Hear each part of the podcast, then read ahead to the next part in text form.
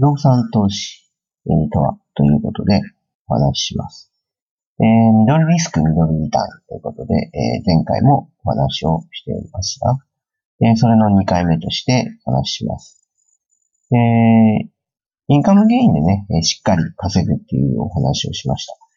えー、インカムゲインについてはね、えー、家賃情報サイトを利用することで、おおむね、えー、家賃がね、どのくらいで、え、入居者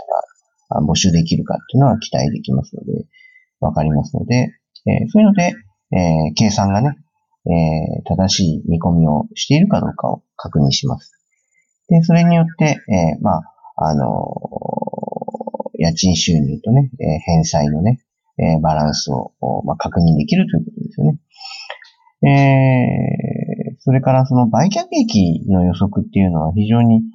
えー、不確定要素があって、えー、難しいわけです。それは10年後とか20年後とか30年後の予測をするっていうことですから、それは非常に難しいわけですね。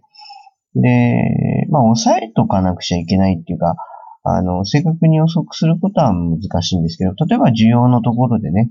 えー、要はあんまり何もないんだけど、病院が一つありますとかね、大学が一つありますとかね、えー、企業が大きいのが一つだけありますみたいなね、そういうところ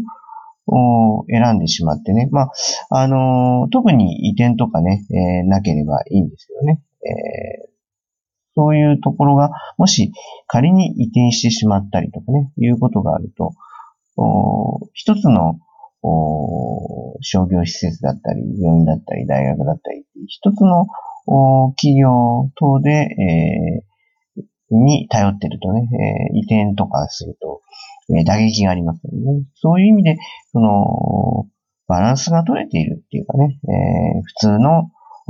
需要が見込めるっていうようなところで、え、選んでいくというのが必要ですよね。そうすることによって、その、